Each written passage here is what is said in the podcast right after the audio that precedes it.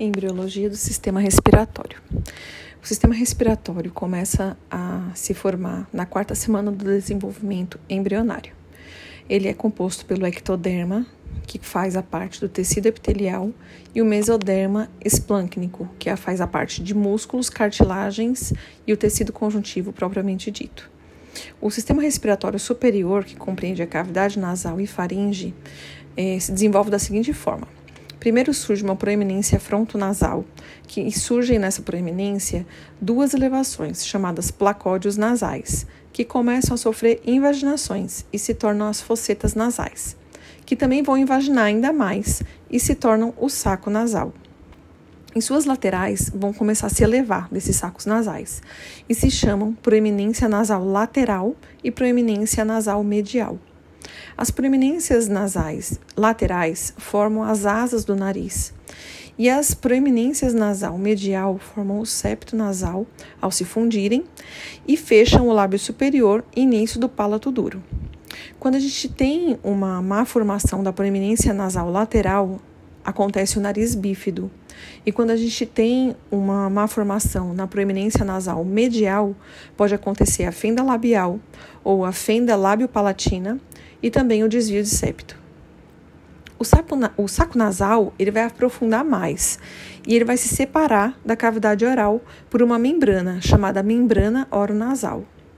No final da oitava semana, essa membrana sofre apoptose e o saco nasal se une ao saco faríngeo. Essa comunicação se chama coana primitiva e ela possui o início, ela ela só é separada pelo início do palato duro. Vão surgir duas massas laterais, chamadas de processos palatinos laterais, que vão começar a crescer e se fundirem e formando o restante do palato duro, palato mole e a úvula. E aí então vai fechar essa coana primitiva e vai surgir a coana definitiva.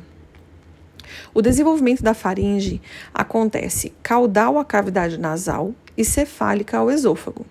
É de origem do intestino anterior e vão crescer células de maneira longitudinal, é, e transversal. Vai ocorrer então esse crescimento de uma forma tão intensa que vai obliterar. Então a faringe no início ela não tem luz, ela é completamente obliterada. E por volta da oitava semana vai acontecer a apoptose e a faringe vai se canalizar. Se ela não se canalizar, ela vai ser, vai ter uma má formação chamada de atresia de faringe. Se ela não é, sofrer o processo de apoptose da maneira correta e a luz ficar estreita, vai ser estenose de faringe. A atresia de faringe é incompatível com a vida.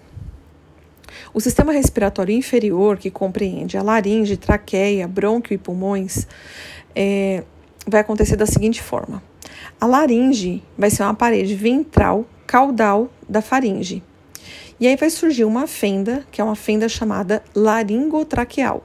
E nessa fenda vai surgir o divertículo laringotraqueal, que vai dar origem à laringe e à traqueia. O divertículo se alonga e forma o broto respiratório é, surge uma prega traqueoesofágica e posteriormente forma o septo traqueoesofágico, separando o sistema digestório do respiratório. A epiglote, ela começa a ser formada na quarta e até a oitava semana ela vai ainda estar tá se concluindo, sabe? Termina sua, seu desenvolvimento na oitava semana na região superior da fenda laringotraqueal. Vai acontecer uma fístula traqueoesofágica que é, pode acontecer, na verdade, ela não é que ela vai acontecer. A fístula traqueoesofágica é uma má formação do septo traqueoesofágico. E aí a criança vai ter muita tosse e engasgo de grande intensidade. Voltando a falar do broto respiratório, ele vai se alongar e formar uma bifurcação que originam os brotos brônquicos primários. Esses brotos brônquicos primários, ele vai ter o direito e o esquerdo. O direito, ele é, vai dar origem ao broto brônquico secundário direito superior, direito médio e direito inferior. O broto brônquico primário esquerdo vai formar o broto brônquico secundário esquerdo superior e esquerdo inferior. Os brotos brônquicos secundários, eles vão se ramificar para dentro dos lobos pulmonares, que são formados também por, pelo mesoderma.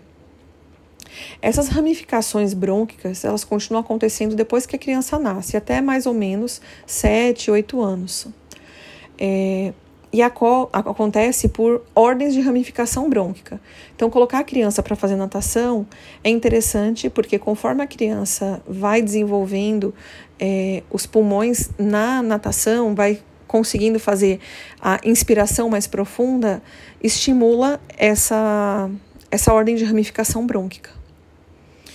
A maturação pulmonar ela acontece em quatro etapas.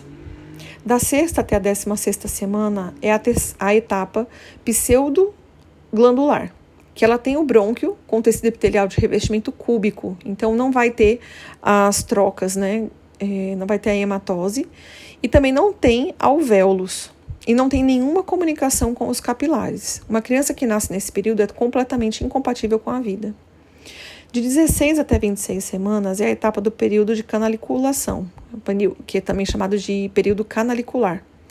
Vai ter o início da formação dos sacos terminais, vai ter contato com o capilar, só que o tecido epitelial de revestimento ainda é cúbico, o que dificulta também a hematose e também não tem surfactante. Então, um bebezinho que nasce nesse período, ele vai sofrer da síndrome da angústia respiratória do recém-nascido. De 26 semanas até o nascimento é a etapa do período de saco terminal. Muitos sacos terminais vão começar a ter contato com os capilares, as células já estão pavimentosas, já começa a possuir surfactante feito pelos pneumócitos 2, mas ainda não possui os alvéolos. De 32 semanas aos 8 anos é uma etapa do período alveolar, que é o desenvolvimento dos alvéolos e maturação final. Essa etapa de período alveolar, ela se sobrepõe à etapa do período de saco terminal, porque a de saco terminal é de 26 semanas até o nascimento e a etapa de período alveolar é de 32 semanas aos 8 anos de, de idade dessa criança.